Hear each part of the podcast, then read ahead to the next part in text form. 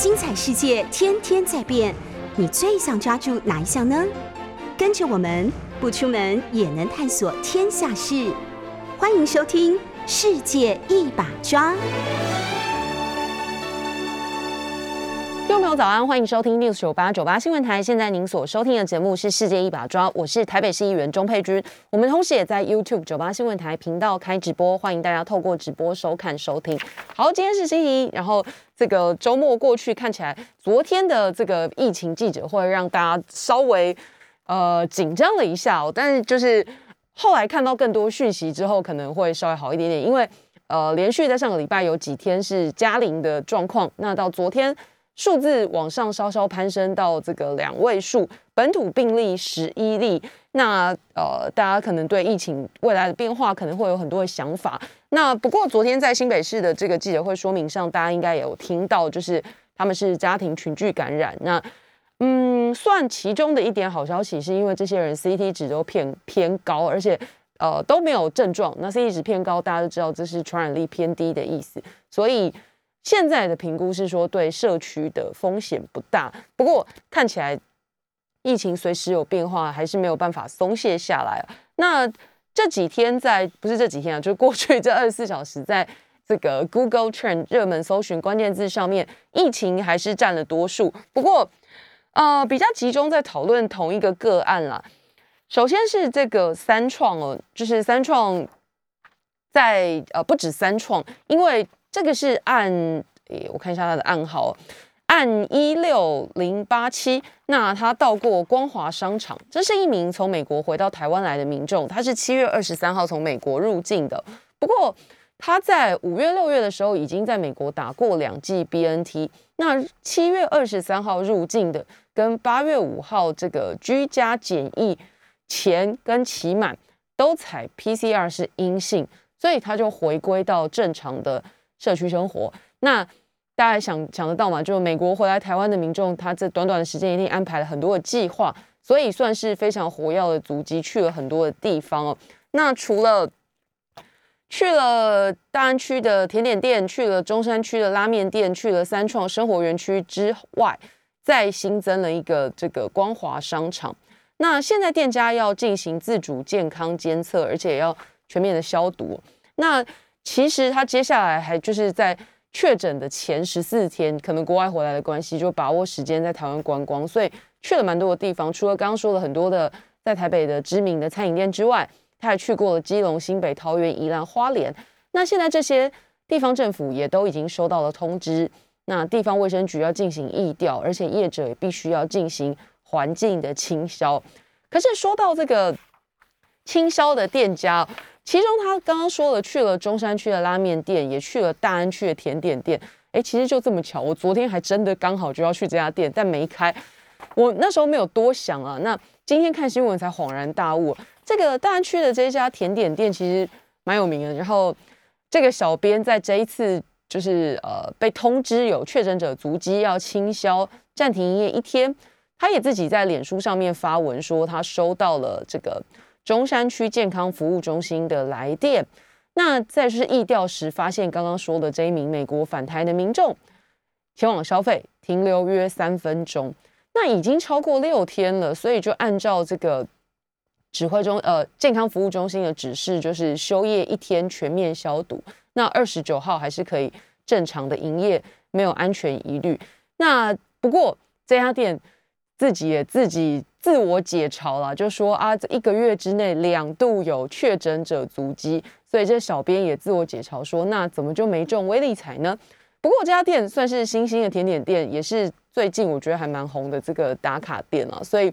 几率问题，既然消费者多，那可能就是变成确诊者刚好也去的机会也会跟着增加。那现在已经消毒过，所以也已经正常的营业开始。好，所以连续两组关键字都跟同一个个案有关哦。那再来就是大家关心的是昨天的这个呃十一例新增确诊病例当中，其中有十人是呃一家人。那不过现在新北市府的研判是说，这十一例应该算起来都是旧案，没有传染力。那关键的是是这个三峡其中这一群是家户感染。那其中的指标个案因为胃痛去安排胃镜的检查，结果本来要是要去看胃的照胃镜，然后但是被查出这个 PCR 阳性，所以急转直下。那框列之后，他的家人也都要居家隔离，而且裁剪。那包括他的太太、儿子、呃大儿子、小儿子、大女儿、小女儿，还有他的这个太太的妹妹、妹夫、外甥、外甥女，加起来加起来一家人十人都是阳性。那不过这个 CT 值都二十九以上了，所以指挥中心根据这个数字判断，应该属于旧案，那应该没有传染力。不过其他这个呃相关的朋友啊等等，都还是要进行这个居家隔离。现在呃他们去过的地方，当然也是不能避免的，全部都要全管清消。那呃做最谨慎的处理。说到新北市哦，这一两天倒是最在网络上面引起关注的，当然是我不晓得听众朋友有没有看到这一这一系列的新闻哦，就是十七号的时候有一个新北市泸州的离姓男子哦，然后他因为要跟女友求复合，两个人吵架之后，女朋友离家出走，那他想到的方法不是打电话跟女方说明，或者是这个道歉，或是挽回，不是他居然。异想天开，就是用热水虐待他们一起养的猫咪查查，就是一只白底的虎斑猫，真长蛮可爱的，脸胖胖的。不过现在已经去做天使了。好在这个十七号两个人吵架，然后他就开始虐猫，然后拍影片，然后想用这个方法逼女朋友回来。那在这个过程当中，当然有很多的这个爱心动保人士想要去救援，可是当时其实碍于。法规的限制哦，没有办法破门，必须要取得屋主的同意。所以，包括房东，包括这个呃，他这个离姓男子的，现在应该变前女友了。离姓男子的前女友，两个人到了屋外，要取得他们的同意，最后才跟这个动保人士一起破门进去哦。那他们已经尽了最大的努力，可是在这十几个小时里面，这个猫咪还是。被虐待的很惨，因为这个卢姓男呃离姓男子非常糟糕，就是对猫咪拳打脚踢，拿各种工具打之外，还用这个烧滚的电热水瓶的热水浇淋，所以猫咪被救出来的时候，全身有大面积的烧烫伤，然后反正那照片真的就是嗯没有办法认，没有办法好好的看了。那后来抢救十一天之后，这只猫咪还是过世了。那新北市长侯友谊在主持疫情说明会的时候，也被问到这件事情。那当然，接获新北市新北市警方接获报案之后，最后在这个动保人士的努力之下，那找到了房东，找到了这个女女屋主，不能说屋主了，就租屋者，那一起破门去救猫。只是最后这个猫咪还是过世哦。那嗯。最后是依照动保法函送法办啊，可是我相信现在的法令对不一定是爱猫人士，我觉得对但凡有良知的人来说，这么没有人性的虐待动物的行为，可是他要面对的法律刑责其实最高大概就两年徒刑而已。那跟实际上他做的恶劣行径来讲，其实我觉得不成比例啊。那也许听众朋友不一定有养动物，哦可是我相信没事不会。所以你也下不了手，没有办法去做这样的的的伤伤天害理的事情。那为什么我觉得在这个社会上面虐待动物的案件必须要被关注？过去我们曾经在这个呃咨询的时候关心过这个议题，那也去做了一些呃文献上面的研究跟调查。其实包括国外有很多的这个真的研究显示，虐待动物这件事情跟呃，接下来可能会做更大、更重大的犯罪行为，其实是有关联的。那回过头来讲，意思就是说，他们去分析很多的这个社会上杀人犯，或者是连续杀人犯，或者是这种呃随机杀人犯，有很多在他们犯下杀人这个行为之前，或者童年的时候就有虐待动物的倾向。那这个不只是国外，国内也有。这个大家知道，郑杰也被证实在犯案之前，他在童年的时候也有虐待猫咪的记录。那国外更是有很多的这种，呃，上头版头的这种非常伤天害理的各种连环杀人案，或者是随机杀人案。那这些凶嫌在年幼的时候，可能不一定因为心理创伤，或者是因为这个不正确的对动物的概念，然后让他们有这样的习惯，或者是呃练胆子。那其实这就已经是有点反社会的异常人格的展现。只是说，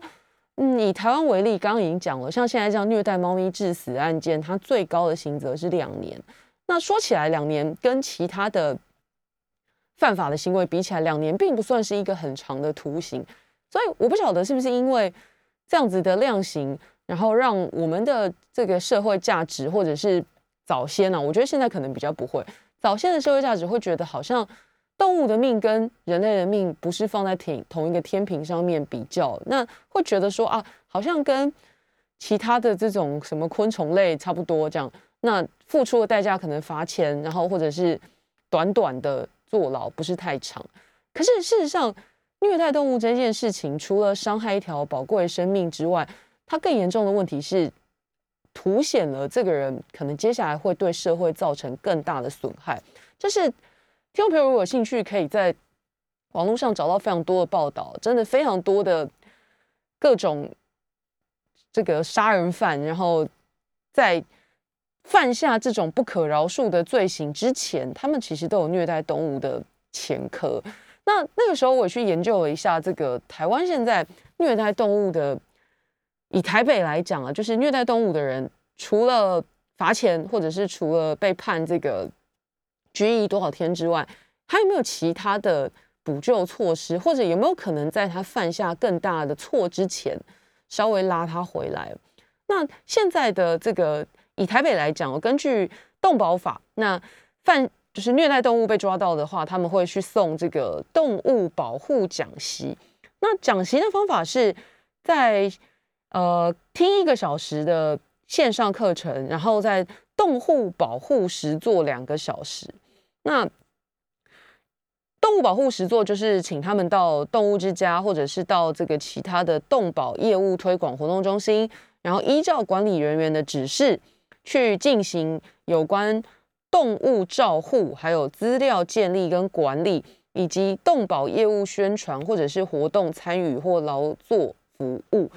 简单来讲，就是说，如果你现在虐待动物被抓到呢，你要听一个小时的课程，同时你还要去这个动保处做两个小时的公益服务。那公益服务的内容大概就是帮忙打扫这个犬猫舍啦，然后或者是发一发文宣或者 key 一些资料。简单来讲就是这样。那如果按照这个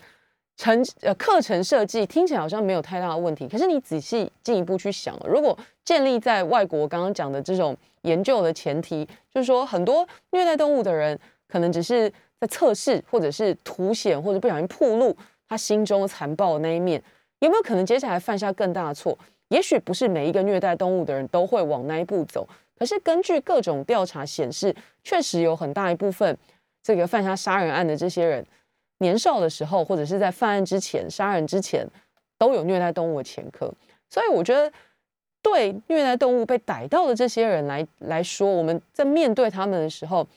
必须从严去去看这件事情。那除了刚刚讲的行礼如仪的去上上什么动保的课程啦，然后去做做公益服务之外，其实我觉得要有一些治本的方式，比如说应该要跟卫生局。建立横向联系，这些人应该要去做心理评估，要靠一些我觉得更严密的措施，不是等到事情发生之后哦，我们就回过头来看说啊，这个谁谁啊，原来早先的时候有什么虐待呃乌龟啦、虐待猫、虐待狗这些行为哦，原来是有这个关联，那那个时候其实都已经为时太晚了，所以希望真的要做到的是预防胜于治疗。所以，希望在如果他已经有虐待动物这样的事情出现的时候，其实要做的事情是把这个安全网补得更紧一点呢。所以，当时我就建议这个动保处应该要跟卫生局做横向联系。那这个是台北市的部分，其他县市，嗯，我不太确定现在进度到哪里。但是大家都受到动保法的规范，所以最起码会去上这个课，会去做公益服务。但是我真心建议。这个心理层面的检查，还有后续的追踪，比如说，如果捞出来是需要就医的，这个我觉得要有更谨慎、更长远的计划。那不然只是事情发生的时候我们去追究，或者我们很痛心，但是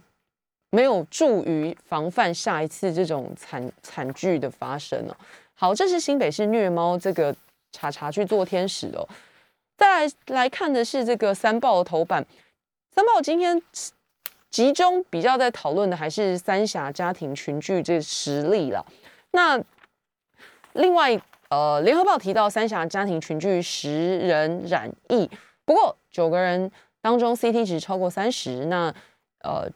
研判是旧案。不过说到这个，因为开学在即，这个礼拜三要开学了，所以嗯，各地市县市政府都蛮紧绷的，然后。看起来是会有一些新的措施跟做法。这个周末就很明确的，这个各大景点通通都是人，因为就是开学前的最后一个周末，所以防疫措施没有办法松懈下来哦。中国时报谈的是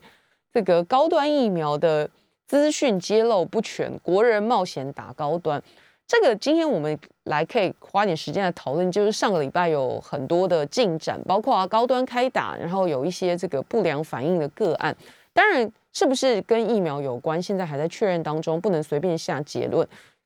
只是民众在去打高端之前，有没有得到充分的资讯？我觉得这是一个关键的问题哦。那前面好几个月，我们不断的在。跟政府建议说，高端列入公费疫苗施打是比较有争议的。关键原因大家已经知道了，就是没有做三期试验，所以对保护力的数据没有办法拿出明确的数字来。那也会有一些人问我说：“哎，可是高端疫苗毕竟就是一支疫苗，那为什么呃我们对高端的不满或者对高端的质疑要连接到这个执政的民进党政府身上呢？”我说这答案其实很简单哦，就是当然这疫苗不是民进党政府开发，但正因为它不是民进党政府开发的，所以这一路以来，包括取得 EUA，还有在这么多争议都没有回答的情况之下，还是把它纳入公费疫苗的这个行为，大家就会觉得很奇怪。那其他公费施打的疫苗，包括 AZ，包括这个莫德纳，还有包括昨天开放之后，呃，这两天开放之后吸引非常多人的这个 BNT。他们都是在国际上面做完三期试验，而且端得出保护力数字的疫苗，那也是目前国际上各国认可的疫苗。那所以才会问说，如果民想政府把一个呃保护力未知，然后国际上也不一定承认的疫苗放进去公费施打里面，有两个问题哦，就是对打疫苗的民众个人来说，他打完之后，未来如果想要出国。能不能跟打其他进口疫苗的民众一样，得到相同的认可，或者是未来如果疫苗护照的话，打高端的人能不能拿得到其他国家的这个通行，这是一个问题。那再来就是现在不断的政府一直在跟我们说要冲这个社区疫苗覆盖率。那今天最新的数字是说已经超过百分之四十二了。那这是指一剂普打一剂的覆盖率。通常国外在算这种。疫苗覆盖率的时候，应该是认同是两剂了。那我们现在因为疫苗不够，大家已经知道，所以政府的中央的政策是，呃，冲打第一剂，就是普打第一剂。那普打第一剂覆盖率到四十几，可是这四十几如果未来是纳入了高端的部分，那呃，大家可以去想一下，对多数的国人来讲的影响，我认为是假设这个疫苗覆盖率到。随便讲，未来可能会希望可以到五六十。那到五十的时候，其他的国家疫苗谈覆盖率都是谈大家都认可的各种进口疫苗。那可是台湾的疫苗覆盖率，其中还包含了一些未知的高端疫苗。那这样子的覆盖率五成六成，跟其他纯打进口疫苗的五成六成的社区防护力，两者有相等吗？我觉得这个是对。不打高端的人不公平的地方，因为打高端的人，他们自己已经知道风险是什么，或者是他们预期他们觉得有有利的地方，所以他们愿意去打高端。可是对其他不想打高端的民众来说，不公平的地方是，我们毕竟还是在同一个区域生活。那所谓的疫苗覆盖率的保护力是合在一起算的。今天政府只会告诉我们说，包含打高端的人在内啊，我们最后社区覆盖率达到多少？可是这个多少里面有一块是未知的高端，所以对我们其他不打高端的人来讲，我们要一起承受的是想象的高端的保护力。那最后到底有没有这件事情，不晓得，就要看疫情的走向来证实了。那今天《中国时报》头版谈的高端的争议是，呃，开打一周以来有五十五万人打。那刚刚说了，虽然有六位在接种后不幸死亡，可是这个死因也不能断下结论、奏下结论。我觉得还是要谨慎一点，就是等待这个，比如说司法相验解剖，然后才来确认跟疫苗有没有关系。不过确实因为不良个案的发生，所以在这一阵子里面，呃。预约了，然后没去打的人确实比例有增加。那可是对想要去打高端的民众来讲，我觉得政府没有做对的事情，是在实验的时候排除了慢性病等十九个十九种对象。他在美国政府的全球临床试验资料库是以英文载明，受试者排除条件有十九项。可是，在国内的时候，卫福部。公告高端二期试验的中文资料里面，只有写说没有接受两种对象，就是怀孕或哺乳中，或者是计划打二剂之后在三十天内有怀孕计划的人，那没有提到另外的十七项了。所以就有学者质疑说，这是不敢讲吗？为什么没有提出来呢？那如果这十七类的人去打了之后有不良反应，又该算谁的呢？那理论上，这是一个上市上柜的公司，它的疫苗产品如果假设真的证实是出了问题，本来理应是要去找这家公司负责。可是问题就是在一路取得 EUA 到纳入公费疫苗的这个过程当中，政府出的力感觉实在是太多了。那当政府自愿跟高端疫苗绑在一起的时候，未来如果这支疫苗出了任何问题，那到底是应该找政府负责呢，还是应该去找这个发生产疫苗的高端公司负责呢？这就是一个问题了。先进一段广告，马上回来。欢迎回到九八新闻台世界一把抓节目现场，是早时间是早上的十点三十二分，我是台北市议员钟佩君。我们同时也在 YouTube 九八新闻台频道开直播，欢迎大家透过直播收看收听。好，在上一节。进广告之前，跟大家谈到这个高端疫苗，那最大的问题，当然大家已经耳熟能详，就是没有经过三期试验，所以端不出保护力的数字。那即使如此，我觉得分成两个部分来谈呢，就愿意去打高端的民众，我们要尊重，因为这就是他们自己对于自己的身体健康，然后还有对呃不管啊种种的知识的判断，他们自己下的结论。那本来就是。正常的状态应该是有各种品牌的疫苗，然后让民众自己去选择，像过去的流感一样，可能会有国产的国光疫苗，那有一些进口的疫苗，他们当年度选的菌株是不同的，那可能有三价四价不同，那让民众自己去做选择，这个是正常的，我觉得负责任的状况之下，那只是现在看起来就是政府一直跟你讲，哎，有疫苗就打，不要挑。可是这句话的背后就是，哎，因为没疫苗可挑，所以才叫你有疫苗就打，这个是不对的。那不应该像正常的这种市场机制，那我们有很多的品牌让民众自己去做决定。那当然，这些自己愿意去打高端的民众，其实我有稍微去问了一下这个比较年轻的朋友，那大部分他们的说法是说，啊，如果真的都没有得选的话，特别是可能三十岁以下的这一群。看起来，如果排进口疫苗还要很久的话，那有高端的话，他们不妨也愿意去试。可是前提都是说，如果有其他选择的话，大部分的人会做不同的选择。现在去打高端的人，可能他们没有办法得到的明确的数据，就是保护力这件事情哦。那已经这个都快要会背了。因为其他的品牌有做三期试验，所以在安全及保护效果效果这个食药呃机关署的网站都可以查得到。比如说 A Z 是百分之八十一，辉瑞是百分之九十五，莫德纳是百分之九十四。那高端因为没有做三期试验，所以它能够讲的就是哎，依照试验结果分析啦，那个免疫生成性啊，还有恢复者血清综合抗体数据啊，已经获得 E U A 疫苗产生保护力关联指标。比对也符合保护力标准。它只有用文字的叙述，没有办法拿出数字来。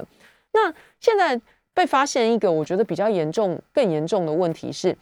资讯揭露不全，那去打的人对去，我觉得对愿意去打高端或者已经打了高端的民众并不公平哦。刚刚说的就是他在国外递交文件的时候提到，他在受试者排除了十九类类型的受试者，就是尽量讲白一点，就是尽量挑身体健康，然后没有怀孕也没有怀孕计划的一般人去打，所以排除了十九类的受试对象。可是回到国内来公告的时候，却只有提到。这个怀孕或哺乳的民众，或者是打完两剂之后三十天之内有怀孕计划的人，其他慢性病的这些人一字未提哦。所以换句话说，病高端没有做这些实验的意思，就是他不知道疫苗打在这十十七类没有提到那十七类人身上效果是什么，不知道。那可是他只有告诉国内的人两类的人，他们不知道风险，可是实际上是有十九类的人都不知道打下去之后会怎样。十九类的人，包括这个呃，B 肝带源啊，然后或者是慢性肾脏病啊，这些等等都是。那有一个问题就是，这十九类对象如果不知道其中的十七类不知道他们是在受试被排除，也不知道打了之后会怎么样的对象的话，那对他们来讲就很不公平哦。那现在的状况是。也有罹癌者在打完高端疫苗之后过世，那显然他们是在不知道这个离癌的人是在排除在高端的受试者范围的，就是没有相关的数据可以支撑。那为什么我刚刚说，如果打了高端有状况，你很难去分辨到底是高端的问题还是政府的问题？原因就在于政府被问到高端疫苗的种种缺失的时候，这个答案都让你听了觉得。很耐人寻味。比方说，食药署署长吴秀梅被问到说：“哎，你这个国外的公告写的是排除十九类受试对象，那为什么国内的只有提到两类？这样不会有问题吗？”那食药署署长吴秀梅说呢：“那高端的二期临床实验已经涵盖到各年龄层了，所以现在全体施打，我倒觉得还好。”这样子。不知道为什么他觉得还好，或者是他觉得还好又代表什么？这是几个层次的问题。好，但是去打的人已经打下去了，只能希望他们没事。那但是包括这个不良反应，还有包括 BNT 听起来即将抵，就是即将要来了，来台在即，都冲击到高端的施打率。二十三号开打当天，接种率是大概将近百分之九十三，那后来就开始一天一天下滑。五天之后剩下八成左右。那现在指挥官说，因为这个接种之后发生一些不良反应啊，可能也会造成心理影响。确实这也是。但是长远来讲，如果不断的下滑，然后再加上现在是因为其他品牌疫苗暂时没有进来，包括这个捷克捐给我们的三万剂莫德纳正在封间，还没有还没有完成呢。那暂时没有其他品牌，那这个状况之下，可能去打高端。可是接下来，如果包括 B N T、包括 A Z、包括莫德纳开始进入公费疫苗的行列，又回到供货的状况的时候，会不会再次影响高端疫苗？那如果影响的话，有什么有什么问题哦？不要忘了，当时我们政府这个秋秋股就就抽呀，一口气已经签了五百万剂的采购合约。那如果买下去之后，没有人要打，请问剩下的要要做什么用呢？合约已经签下去了，那没有人要打，你不能勉强民众，那是不是销毁还是浪费？还是说政府官员赶快自己出来打一打二剂打这个？不晓得，目前没有答案。国际疫苗到货状况不佳，那高端已经签约采购了，受到不良反应的影响，受到其他品牌登台的影响，如果施打率持续下滑的话。已经采购的这五百万剂，剩下的接下来何去何从？等着看。那关键就在于，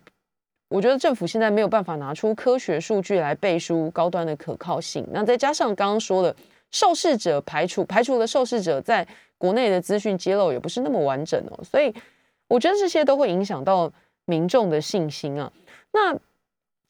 之前这个联雅 EUA 没过的时候，上个礼拜我就跟听众朋友说，其实联雅没过，对民众来讲，我觉得冲击是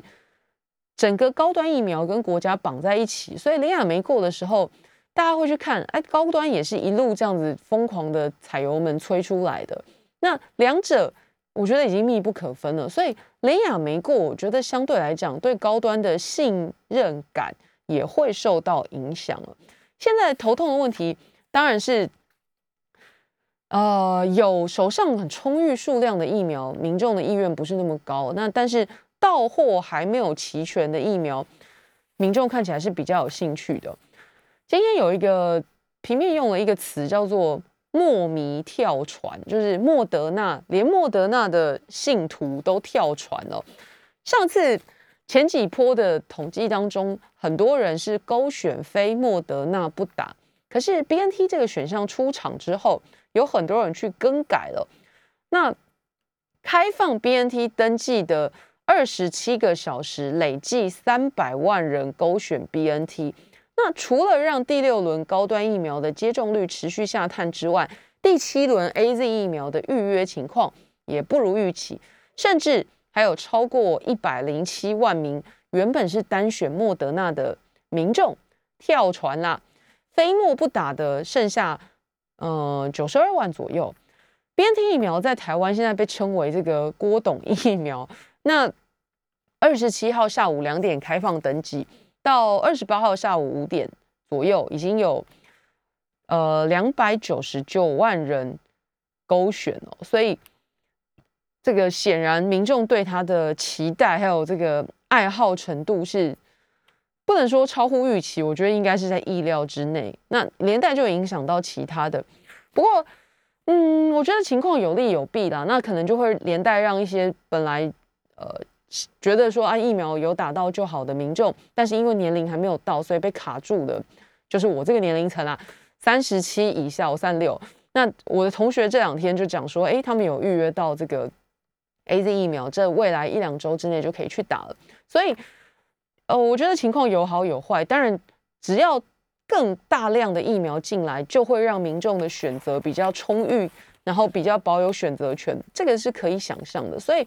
这个问题是不断的，我们一直在讨论。当现在疫苗有很多的能不能混打啦，还有呃什么品牌等什么时间啊，先做意愿登记才能预约，这些多如牛毛的规定，其实我觉得只是在为疫苗不足的状况。演示而已哦。那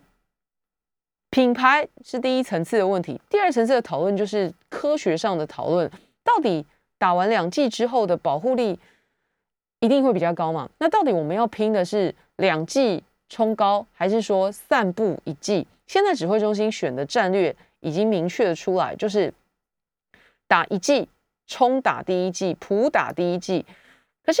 台大医儿童医院的院长黄立明说。对抗 Delta，如果只打一季，基本上有打跟没打差不多了，还是要提高第二季施打。如果在呃疫苗余裕的状况之下，我相信大家的共识都很清楚，就是最好每个人都打了二剂。那当然更好的打三剂更保险。可是关键就在于不够啊。那不够的时候要怎么分配呢？到底是呃少一点的人打，但是每个人都两剂比较好，还是说多一点的人打，但是每个人都只有一剂？这就是接下来的选择。那这个防疫指挥中心已经做出了抉择，就是全力拼打第一季。那对于卡住的年轻人，就是现在的疫苗政策，一个是由上往下，就是高龄者往下，这是这是通案的状况，就是年龄高的人先打，慢慢的下来。那另外一个是专案，刚好相反，由下往上，就说 B N T。适合这个呃年轻青少年施打，所以保留了一百二十万剂要给十二到十八岁的青少年。那一个政策是由上而下，然后一个是由下而上。那大家有没有发现，我刚说的由上而下打到的年龄层，现在开放的是这个到三十几，那由下而上的顶是十八，所以会有一群人刚好卡住。两个政策，他们被夹在中间，就是没得打的状况，然后没得登记。现在就变成包括这个大学生、研究生比较是落在这个年龄层。可是问题是，大学生跟研究生偏偏他们又是活动力最强、跨县市几率最高的，所以要怎么办呢？嗯，先进一段广告，等下回来继续讨论。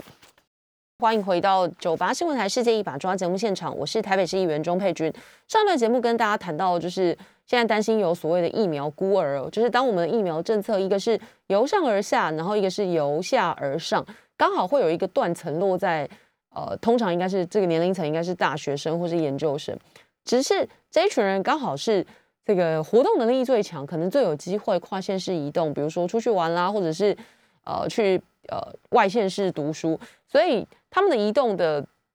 机会还算比较高的，然后去的地方可能也比较多。那如果他们是没有打疫苗的这一群的话，看起来也会不会是不太公平，而且防疫的危险？那现在这个青年族群的解套的方式，当然就是啊，就增购疫苗，当然是最根本的状况啊。如果多多疫苗多来，每人人都能打，就不会有什么由上而下、由下而上，然后又出现断层的问题。但关键就是没有，所以，嗯，还是虽然没有太大效果，但是还是希望政府可以开放心胸放宽一点，再让多一点的有意愿加入协助采购疫苗的单位，不管是政党或者是民间团体，可以一起加入这个行列啊！你买不到，我们来帮你买总行了吧？那在那之前，啊，只能做好比较，我觉得比较。就是比较低层次的防防疫作为啊，就是靠自己了。刚刚说了，这个礼拜三是国中小还有高中开学日，九月一号。那大学大专院校的话是比较晚的，因为今年大学入学考试受到这个疫情的影响，所以延到了七月底。那分发的作业会一直到明天都还在分发，所以今年的开学日也跟着顺延哦。那加上。延延延了半个月，那刚好又会碰到这个中秋连假，所以除了军警学校以外，基本上大专院校今这个学期的开学日都会在九月十三到二十七号这半个月之间，就是还有一阵子才会开学。那教育部统计，呃，教育部统计就是各大专院校各自寄出了不同的防疫措施哦，所以听众朋友，如果你们家里有呃正在念大学的，家人或者是即将要念大学的家人，可能要注意一下，各个学校都有不同的管制措施，包括清大、阳明交大是把这个新旧生入学分开来，那海洋大学、中正大学、成功大学还有高科大是采取学期前两周全面线上远距授课，决定要再观察一阵子才要恢复实体授课。那台大、台师大、台科大这一部分是呃没有对。新生体检做 PCR 或快筛，但是鼓励师生落实政府防疫指引。像礼拜六这个，呃，我们系校迎新，所以我有去了一趟学校。那这个台大现在，如果听众朋友有机会经过，或者是你也在读，或者是你家里有人在读，你就会发现学校 里面各个出口、停车场什么的，用工厂、用工地围篱封起来，拉封锁线，反正就是要让大家就是管制动线啦，进出口一定是从。有警卫，有这个专人量体温跟扫 QR code 才能进去的地方，这个才能进入。那其他的公有通道那些都是封起来的。学生各个学校有不同的管制措施。那不过比较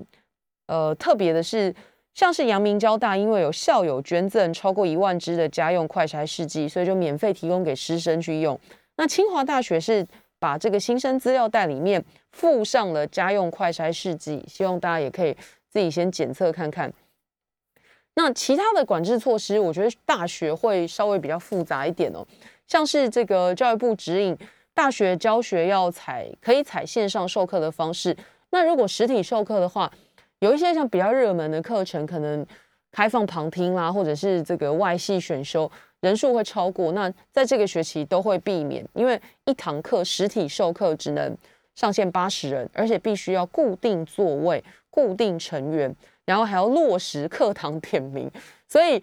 防疫的另外一面就是顺便也要大家做个乖乖出席听课的好学生啦，因为要固定座位，然后还要点名。好，这个可能跟一般的过去的这个大学上课状况比较不一样。那当然，师生还是要。全程佩戴口罩，比较麻烦的应该是这个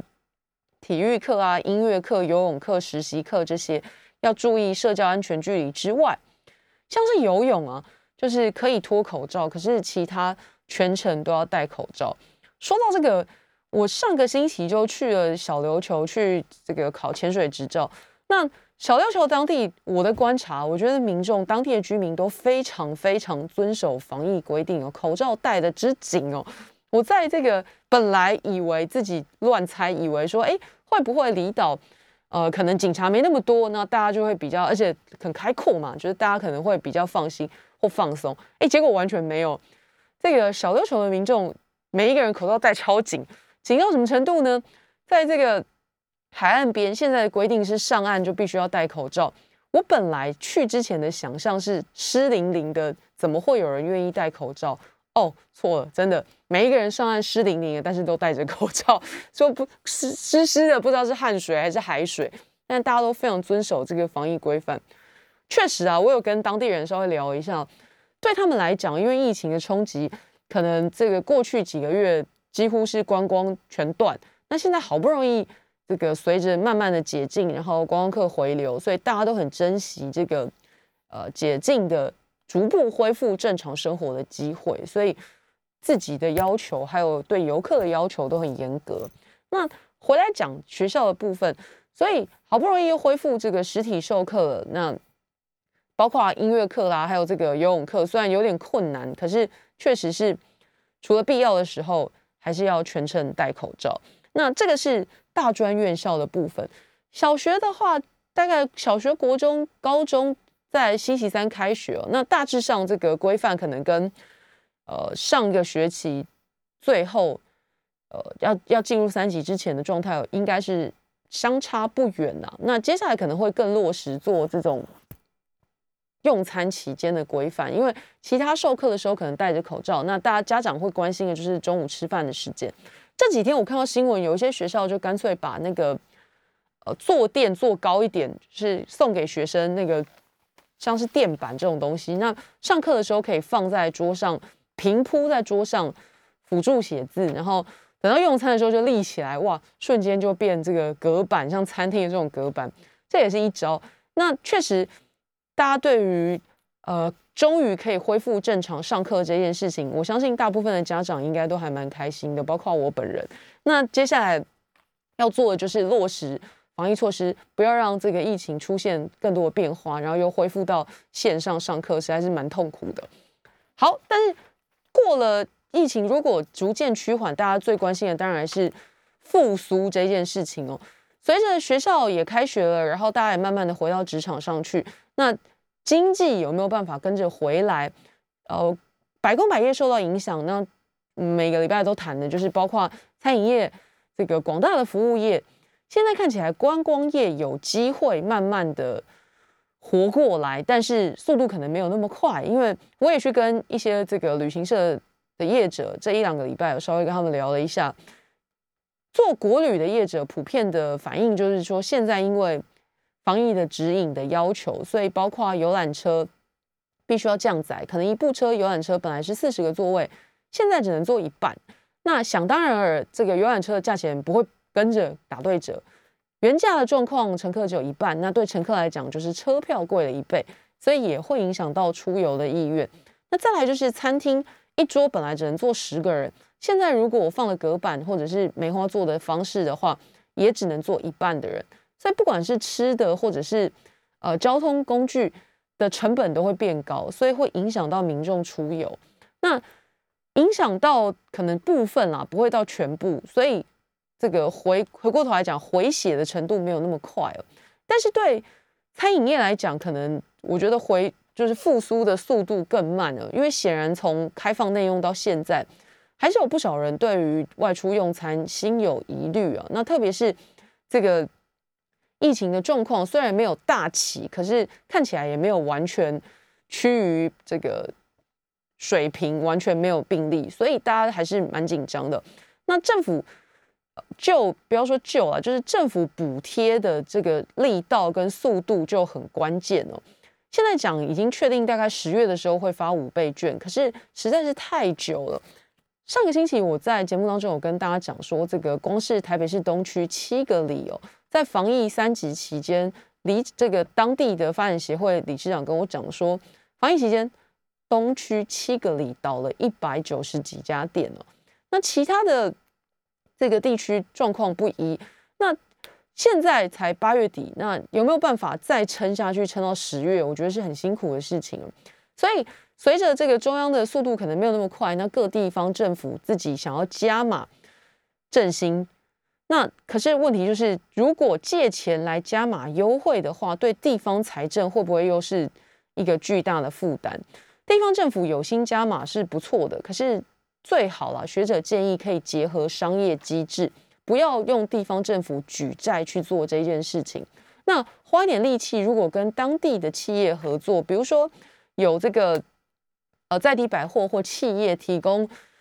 大一点的汽车或者是什么高单价的东西去加码抽奖，可能会比地方政府举债去做这一件事情来得好。那加码是好事，照顾百姓也是好事，可是毕竟还是要量力而为啦。我们下个星期再见，拜拜。